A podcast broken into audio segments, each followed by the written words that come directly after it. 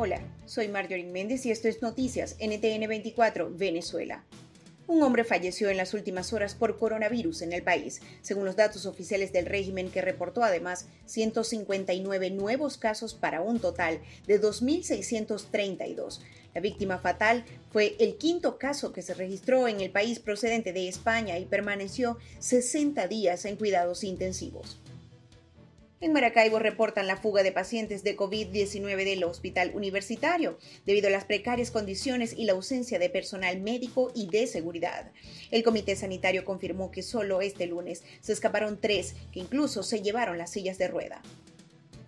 El próximo año escolar en Venezuela podría iniciar en enero. El ministro de Educación, Aristóbulo Isturiz, cree que si la situación se agrava, las clases deben iniciar el año próximo, aunque está contemplado que inicien en septiembre-octubre.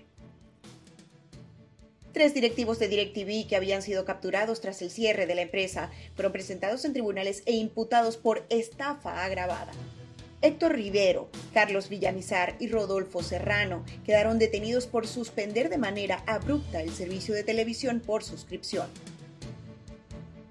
La Fiscalía colombiana confiscó los bienes del empresario Alex Saab investigado por lavar millones de dólares en activos para Nicolás Maduro a través de los negocios con alimentos que se venden a través de los CLAP.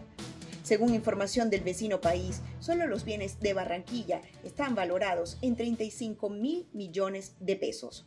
Así finalizamos noticias NTN 24 Venezuela. Sigue con nosotros a través de ntn24america.com con las informaciones de último momento y nuestra señal en vivo. Les narró Marjorie Méndez y en la edición Eleazar Marín. Hasta pronto.